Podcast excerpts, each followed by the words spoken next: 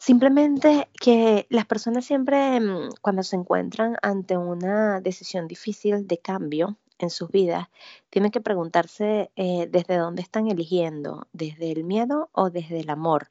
Es muy fácil paralizarse a través del miedo, pero el amor es eso que, te impulsa a avanzar a, a, pesar de sentir miedo, porque está claro que cuando uno afronta un cambio en su vida, hay muchas cosas que vas a desconocer y, y por, por defensa de, de tu propio cerebro está ese miedo allí muy latente, pero tienen que ser siempre las ganas de hacer y de seguir creciendo las que te impulsen hacia adelante y te permitan dar los pasos que quieres dar para conseguir aquello que deseas para tu vida. Hola, mi nombre es Roberto Puente y estás escuchando el podcast de venezuela.com.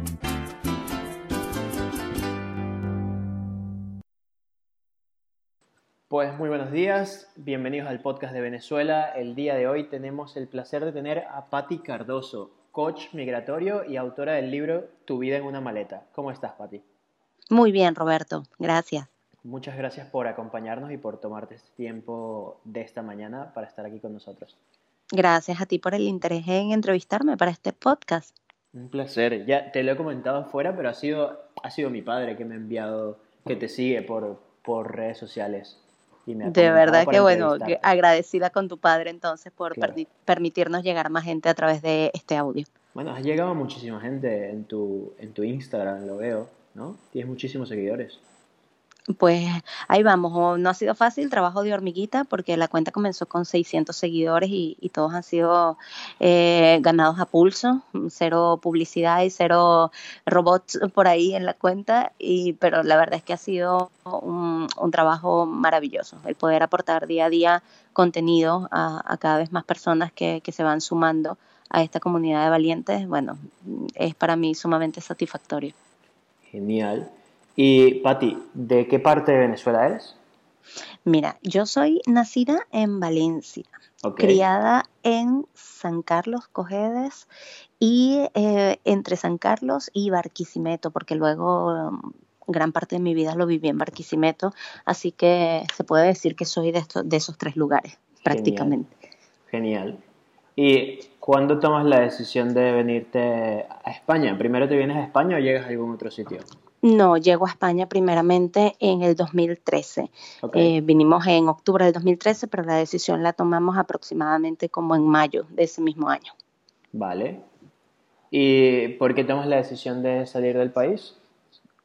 Mira, eh, realmente mi, impulso migratorio viene ya desde hace muchísimo tiempo, o sea, no, no fue ocasionado por la situación país.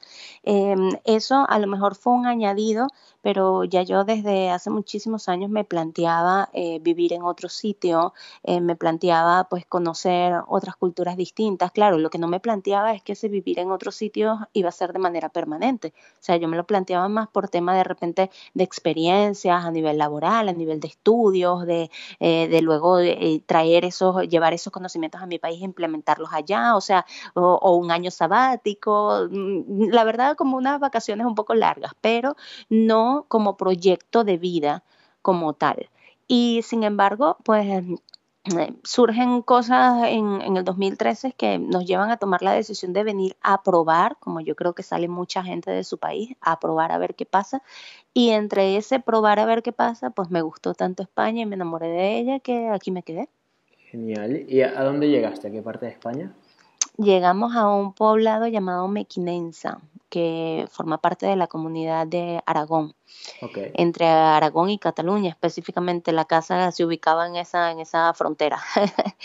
y, y, ya de allí pues pasamos a, estuvimos seis meses allí y luego pasamos a Zaragoza, que es donde estoy actualmente. Porque o sea, lo que me comentas, llegaste a un pueblo pequeño, ¿no? O sea, no, es, no es una población muy grande. ¿Y por qué llegas a ese pueblo y no, y no a una ciudad grande como tal? Llegamos aquí porque un amigo de mi padre tenía casa allí y la casa estaba sola, no queríamos llegar a incomodar a nadie. Yo no tengo familia en España y se nos presentó esta oportunidad de, oye, mira, vas a tener una casa de la cual solo te vas a encargar con, con los gastos básicos, pues era bastante tentador. No nos importaba mucho dónde estaba ubicada, ni mucho menos, sino el poder contar con un techo sin tener que pagar un alquiler, pues en principio eh, eso te supone bastante ahorro, exactamente. Y de paso que tampoco teníamos un tiempo determinado para abandonar la casa, o sea, podíamos estar allí el tiempo que quisiéramos. Entonces, en realidad fue una oferta bastante atractiva. Ya luego tú te vas dando cuenta que, que allí en, en, en, en esa localidad, pues las oportunidades de trabajo eran muy escasas y allí es donde se toma la decisión de ir a una ciudad más grande por cercanía. Teníamos a Zaragoza y, pues nada, aquí vinimos a conocer y aquí nos quedamos. Claro, claro, que me parece muy interesante, ¿no? Porque quizás cuando la gente llega a ciudades mucho más grandes, la posibilidad de encontrar empleo obviamente va también con, con la función de la ciudad, ¿no? Entonces, eh, cuando tú llegas aquí, luego decides buscar empleo dentro de este mismo pueblo o también ir, porque por ejemplo me pasa mucho con amigos que llegan a Barcelona, pero quizás llegan a, las ciudades contiguas a Barcelona, Tarragona, Sabadell, y claro, al principio tienen que hacer como un balance entre qué quiero, si conseguir un empleo cerca o conseguir un empleo en la ciudad y gastarme lo que requiere el transporte hacia la ciudad, ¿no? Que es muchísimo dinero. Yo lo que siempre converso con las personas que están más o menos en una tesitura similar es em, si ya tienes claro que, que por, por, evaluación de ese lugar no te conviene quedarte allí por las razones que sean, porque no es allí donde quieres estar, porque no tienes oportunidad de empleo, eh, en fin, por tantas razones que cada uno valora, si ya lo tienes claro, intenta mudarte lo antes posible porque de lo contrario se convierte eh, en una pérdida de, tiempo y de dinero. Y es una pérdida de tiempo y de dinero que pudieses estar aprovechando a tu favor si de una vez tomas la decisión de irte para el lugar donde realmente te quieres ir. Claro, claro. Entonces tienen que hacer allí un balance de, de sus prioridades. Así es. Genial. Y Patti, cuéntame un poco cómo llegas a ser coach migratorio, que es el, término por el cual te conoce tanta gente. esto, esto la verdad fue bastante bonito porque cuando yo estaba haciendo el máster de coaching nos pedían al finalizar una especie de tesis de grado y eh, lo que buscaban los profesores eran que cada, cada alumno pues tomase una, una especialidad que, puede, que podía ser creada por el alumno o podía ser un, tipo de coaching que ya existiese. Entonces, entre los compañeros pues hubo gente que, que decidió hacer coaching para padres, otra gente decidió hacer coaching para empresas, coaching para superar el duelo, en fin, distintos tipos de coaching. A mí no se me ocurría nada, eh, yo estaba así en, en ese momento un poco como bloqueada, pero luego entre una cosa y la otra me di cuenta que de la importancia de la aplicación del coaching para el proceso emocional que viven las personas que afrontan cambios en su vida. Entonces yo en un principio lo veía como de una manera genérica, ¿no? Coaching para empezar de cero. O sea, claro, yo siendo emigrante había afrontado un gran cambio en mi vida que era pues em, mudarme de país y eso mm, trajo como, como consecuencia una serie de altibajos emocionales. Eh, ¿Qué pasa? Cuando yo me doy cuenta de esto, yo digo, no, entonces no es coaching para empezar de cero, es coaching para migrantes específicamente. O sea, le reduje allí eh, el, campo, el campo de visión y lo trasladé eh, únicamente a lo que hoy se conoce como migra coaching, o sea, es una metodología propia en la cual yo decido que las herramientas de coaching nos sirven a cualquier migrante, sobre todo no solamente para trabajar las emociones inherentes al proceso, sino además para poder conseguir eh, proyectar objetivos a corto, mediano y largo plazo y establecer planes de acción que nos lleven a la consecución de esos objetivos. Entonces me pareció sumamente interesante cómo se combina eh, la experiencia migratoria con el coaching y de allí viene todo esto del migra coaching. Qué interesante. Y cuando tú decides especializarte en, en, en migra coaching y decides desarrollar todo este programa, Em, ¿Qué decides primero?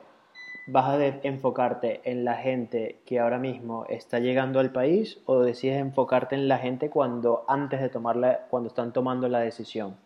Eh, esa, esa pregunta me encanta porque incluso la, em, la contesto en mi proyecto, que Migra Coaching eh, se enfocaba en el antes, en el durante y en el después de un proceso migratorio, porque ¿qué sucede? La gente antes de dar el paso, pues tiene una serie de, emociones eh, como lo pueden ser la incertidumbre y el miedo, pero resulta que durante em, vienen surgiendo otras emociones más, como lo es de repente eh, la nostalgia por lo que acaba de dejar atrás, el apego por no querer soltar, pero entonces luego hay gente que todavía ya lleva años en un país, o sea, que se ha mudado desde hace años y no termina eh, de, de ser feliz o sea, son personas que no terminan de adaptarse y que la actitud, desde luego, no les está favoreciendo para nada en, el lugar en el que están viviendo, en el que están desarrollando su vida. Entonces yo pienso que se aplica un poco para todo, indistintamente de la etapa en la que te encuentres. Y por eso la enfoqué eh, en ese antes, durante y después. Claro, yo he pasado por todo lo que acabas de mencionar. No, no, en serio, o sea, yo estaba asustadísimo antes de venirme, pero era, mi miedo era más que todo porque, claro, yo me vine aquí, con, era mi novia del momento, ahora es mi, mi esposa, como diríamos en Venezuela, y a mí lo que me daba miedo era que no me dejaran entrar a España. Porque, claro, yo entro como turista para casarnos acá. Y ese era todo mi miedo. Al punto que, que, que, tenía alergia de, ¿sabes? Porque yo sí, sí, que, que, el cuerpo somatiza. Exacto, exacto. Y, y, era eso. Luego que llegamos, bueno, son los cambios, de, acostumbrarme a tener que pagar toda cosa, renta, todo, trabajar. Porque yo también en Venezuela tenía mi empresa y trabajaba por mi cuenta, ¿sabes? Entonces no, y, también sucede algo muy interesante en ese proceso de en medio, yo no sé si a ti te ha pasado, pero es esa, esas expectativas que, que, traes que muchas veces no se corresponden con la realidad eh, que te está tocando vivir. O sea, hay gente que sale eh, con unas expectativas de, ya sea por lo que ha escuchado o por lo que ha visto, de, no, mira, sí, ya voy a montar mi, mi empresa como la tenía aquí, mi emprendimiento, mi proyecto y tal, y cuando llegas y te das cuenta, pues, que de repente requieres de, de un montón de permisología, que de repente no te da el dinero, que de repente no es el mercado, entonces te frustras, te ves trabajando en cosas que nunca te imaginaste y, y, sucede eh, a nivel cognitivo una disonancia, o sea, una sensación muy desagradable de, oye, esto no era lo que yo me esperaba, o sea, es un, es un choque contra la realidad que, que termina muchas veces desembocando en que la persona retorne a su país de origen y, por eso precisamente es la importancia de, de, trabajar esas emociones para que, para que esto no suceda y luego eh, se convierta ese retorno en una frustración por, por la, la persona sentir que no ha dado todo lo que podía haber dado. Claro, todas las anteriores, Marco, yo también. Menos el de retornar al país. O sea, porque te cuento un poquito rápido así, yo llegué, empecé, o sea, tramitamos todos los papeles, luego comencé a trabajar y en algún punto yo dije, ¿sabes qué? Ya es hora de, ya no quiero seguir trabajando, ya es hora de montar mi propio negocio y continuar con mi, con mi historia, ¿no? Pero Claro, las diferencias era de que quizás en Venezuela yo estaba todavía viviendo con mis padres, entonces tenía un hogar que no tenía por ahí. Primero, creo que el gasto más grande que tenemos todos es la renta que pagas en el sitio que estés viviendo. Ese gasto yo no lo tenía en Venezuela. Entonces, claro, cuando empiezo a emprender, segundo, al yo ser diseñador web, que es otra cosa que la gente tiene que revisar, mi negocio, más que todo, todos mis clientes entran por referidos. O sea, por en Venezuela era así. Entonces, claro, aquí al principio no conocía a nadie. Entonces, Me costó muchísimo, perdí dinero y, luego me di cuenta de que no, de que ¿sabes? las cosas primero se tienen que ir haciendo poco a poco e ir construyendo una base, no solo una base de, en, cuanto al negocio, sino también una base como de, entender tus emociones y el por qué, ¿no? Y no construirla desde el ego de la persona que quizás antes era y quiero volver a ser, sino de la persona que ahora tengo que ser, ¿no? De, la nueva persona. O, tienes la oportunidad de, em, la persona en la que tienes la oportunidad de convertirte a través de esta experiencia. Claro, claro. Y eso, y es que al final a mí me parece que emigrar hace que todo el mundo se vea en el espejo, ¿no? Y que, y que vayas a pasar momentos que muchas veces pueden ser rudos o no.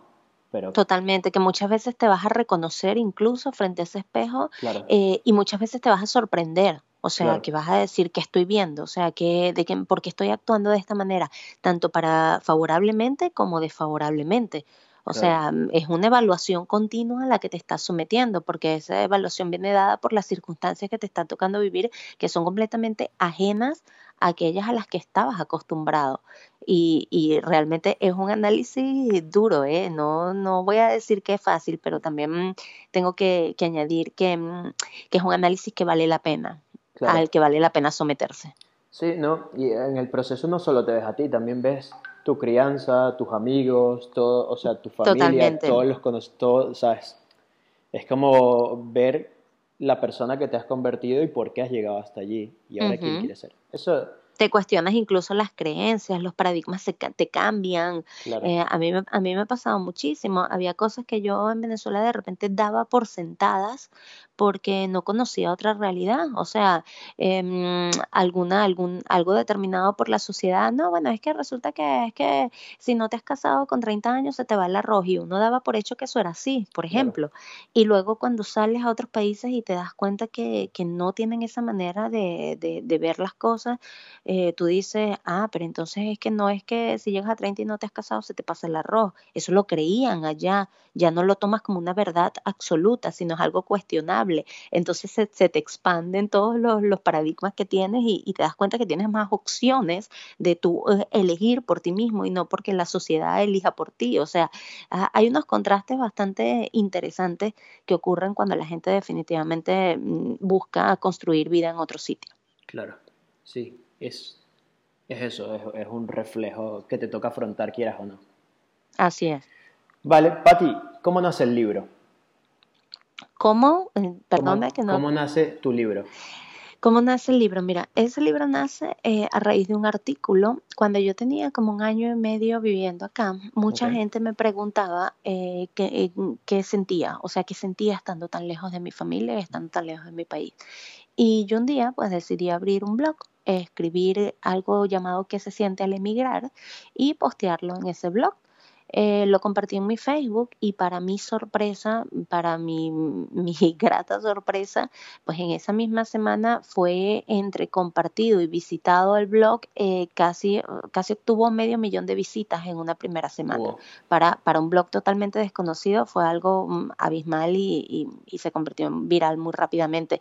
Incluso había artistas, hubo artistas que, que, reposteaban el, o sea, que posteaban el contenido como si fuese de inspiración propia.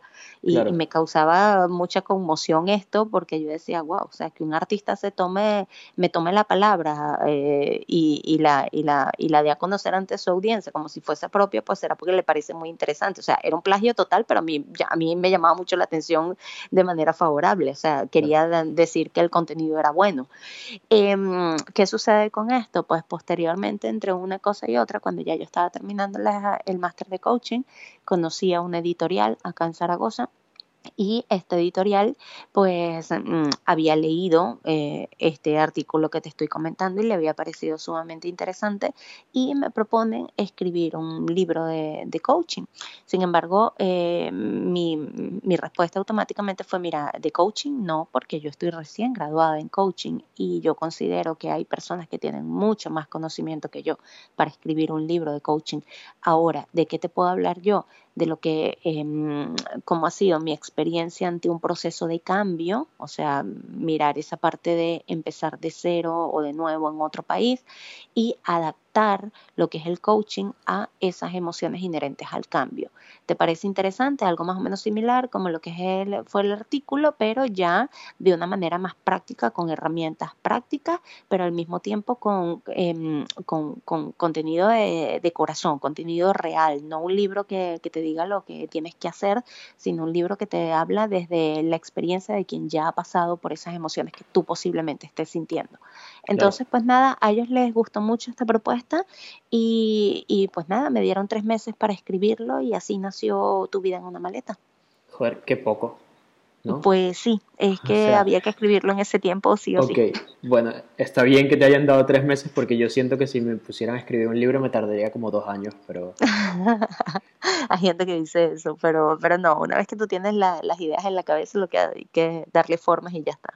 Vale, ¿definirías el libro como una guía para emigrar o no? Definitivamente. Sí. Sí, no, no una guía para emigrar, porque las circunstancias de cada una son muy distintas, eh, eh, pero sí que si hay algo que tenemos en común, eh, la mayoría de las personas que emigramos son algunas de las emociones que se mencionan en las etapas del libro. Yo creo que mm, aunque sea con una, te vas a identificar si no es con todas hasta el momento, muchísimas de las personas que lo han leído eh, me dicen, mira, es que parece que me estuvieras leyendo la mente. ¿Cómo podía saber que me sentía así?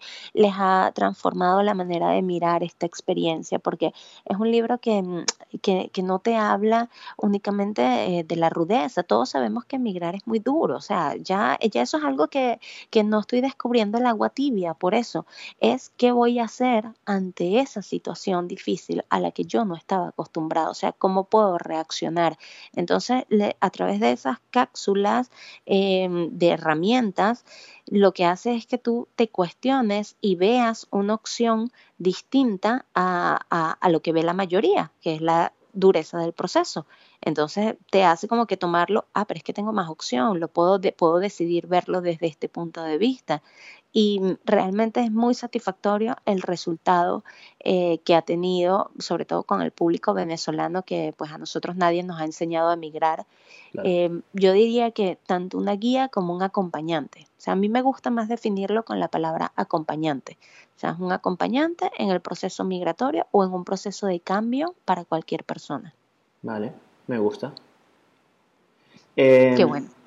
¿Tienes algunas otras personas que se acercan a ti que quizás han emigrado desde otros países? Porque obviamente tú eres venezolana y al ser venezolano con la situación que estamos pasando, la inmigración es gigantesca. Pero me imagino que también hay gente de otros países que reconoce esta misma situación, ¿no? Sí que tengo, tengo gente de Nicaragua, de hecho han estado en mis talleres gente de Nicaragua, eh, gente de México, gente de Colombia, eh, me escribe mucha gente de Argentina que han emigrado desde Argentina al, principio de todo esto, porque yo en principio nunca pensé realmente orientarlo al público venezolano, o sea, esto, esto fue algo que se fue dando solo. En principio el libro está enfocado y así lo quisieron mis editores para el público que emigra desde España hasta otros países, porque hay mucha migración desde acá, desde España. ¿Qué sucede? Que yo Um, fui a través de mi Instagram personal, fui posteando cositas del libro, o sea, capítulos del libro, frases, cosas de inspiración propia y entre, entre mis seguidores de Instagram, que en ese momento serían pues unos amigos, familiares y gente cercana que me conocía, eh, pues se fue quedando con esas palabras y lo fueron compartiendo y lo fueron compartiendo y así fue creciendo y ahora el Instagram pues eh, yo diría que un 90% venezolano, pero en principio no estaba enfocado para ese público. Claro. Bueno, pero la situación del país lleva también allí a que se totalmente. reconocer con esto. Totalmente. Vale, Pati, ¿cuál dirías que es? Sé que tienes un vídeo de esto, pero ¿cuál crees que sería el mayor error que cometiste cuando llegaste aquí?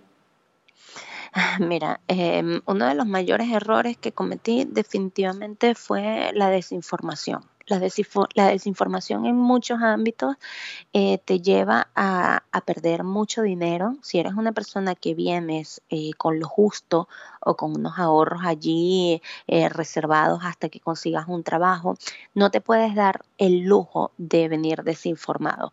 Y esto aplica para desinformación de la ciudad en la que vas a llegar, cuáles son los costos, cuáles son las zonas más económicas, desinformación a nivel legal, porque Em, hay mucha gente que, se va alegremente y ni siquiera em, tiene la, no sé, la chispa de, de, ver, pues, cómo voy a hacer yo para tener permiso de trabajo en ese país.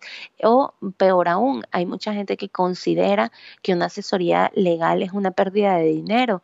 Entonces, yo pienso que mm, en la medida que tú sepas en qué invertir, en qué tipo de información invertir, estás comprando eh, tiempo, estás comprando esfuerzo y, y estás comprando oportunidad. Entonces, en mi caso, desinformación mm, casi absoluta en todo lo concerniente a España. Claro. Y que, y que al final también cuando tú gastas dinero, por ejemplo, es una inversión cuando gastas, por ejemplo, en un abogado o lo que sea, porque si no es dinero que vas a perder y vas a obtenerlo en experiencia, pero te va a salir mucho más costoso que pagarle a alguien para que te enseñe, ¿no?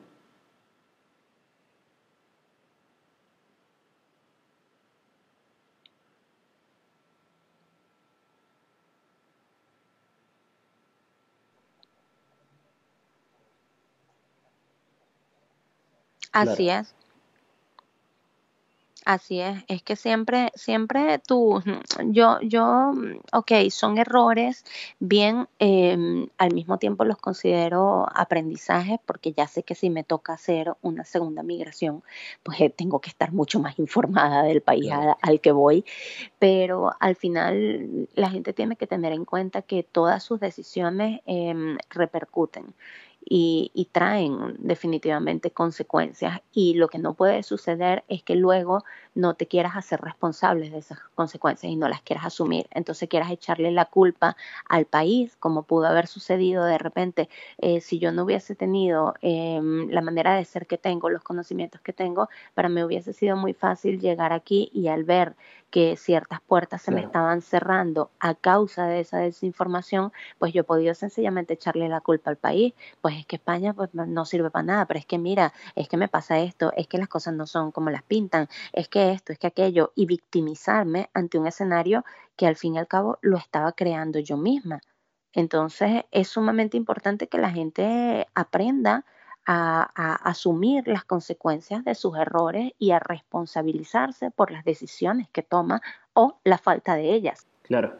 Vale, sí, estoy completamente de acuerdo contigo, Patti. Eh, creo que muchas veces, no solo al emigrar, sino en general en la vida, cuando tú ves las cosas desde el lado de la víctima, siempre nunca puedes resolverlas, porque básicamente le estás echando la culpa a algo más que, que al victimario, ahí. Claro.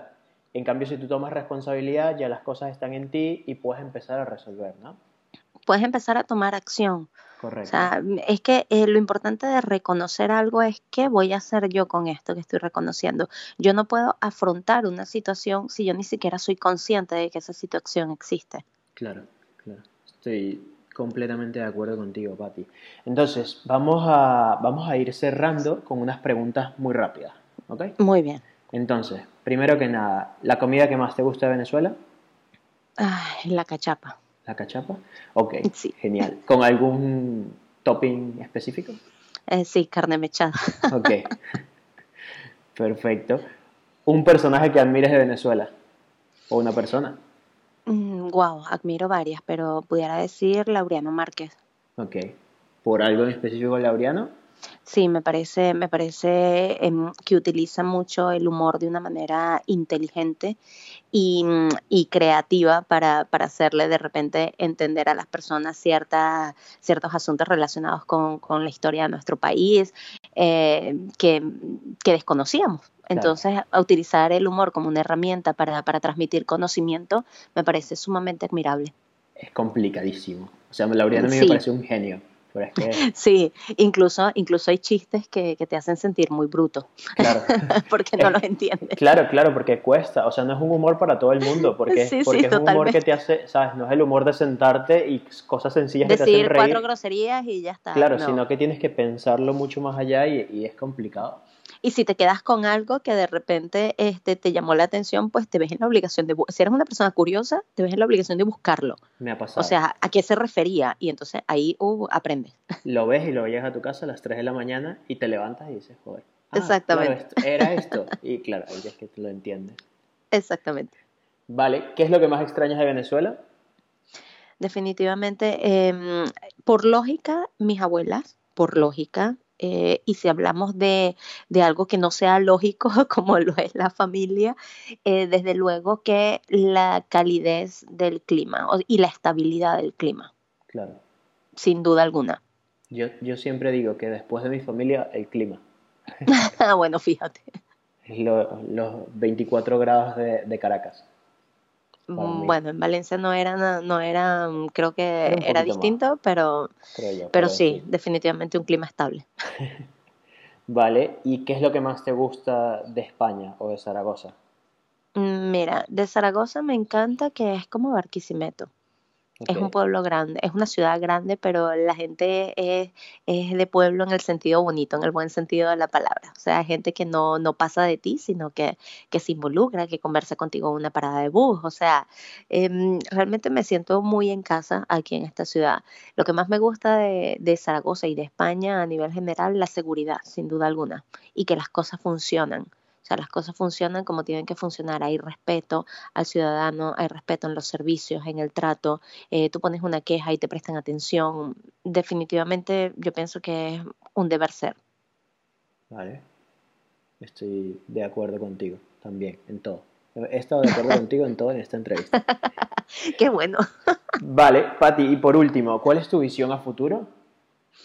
Mira, mi visión al futuro es seguir ayudando a la mayor cantidad de personas posibles, ya sea a través de las conferencias, ya sea a través de las redes sociales, ya sea a través de, los talleres de crecimiento personal, eh, que la mayor cantidad de personas se puedan nutrir de las cosas que yo voy aprendiendo día a día, poder transmitírselas y poder ayudarles de alguna manera a que enfoquen eh, sus propias vivencias, sus propios dramas, sus propias oportunidades en que todo sea crecimiento para ellos y aprendizaje, o sea, que aprendan a valorar los cambios desde el punto de vista eh, de oportunidad y de crecimiento. Genial. Y por último, ¿dónde te pueden encontrar las personas? Me pueden encontrar la red social por la que estoy más activa a través de Instagram como arroba pati-cardoso. También estoy por la página web que es www.paticardoso.com y también a través de YouTube Pati Cardoso. Genial. Entonces vamos a dejar todo eso linkeadas en nuestra página web por si la gente quiere ir y en las notas del podcast. Y mm, Patti, ¿algo más que te gustaría agregar? Simplemente que las personas siempre mm, cuando se encuentran ante una decisión difícil de cambio en sus vidas, tienen que preguntarse eh, desde dónde están eligiendo, desde el miedo o desde el amor. Es muy fácil paralizarse a través del miedo, pero el amor es eso que, te impulsa a avanzar a, pesar de sentir miedo, porque está claro que cuando uno afronta un cambio en su vida hay muchas cosas que vas a desconocer y, por, por defensa de, de tu propio cerebro está ese miedo allí muy latente, pero tienen que ser siempre las ganas de hacer y de seguir creciendo, las que te impulsen hacia adelante y te permitan dar los pasos que quieres dar para conseguir aquello que deseas para tu vida. Vale, yo no lo podría haber dicho mejor, así que creo que con eso ya podemos cerrar el podcast. Qué bonito. Muchas gracias. Muchas gracias a ti por tu tiempo, Pati. Un fuerte abrazo. Igualmente. A ver si nos vemos ahora que vienes a Barcelona. Eso, claro que sí. Vale. Venga, Pati. Hasta luego. Adiós.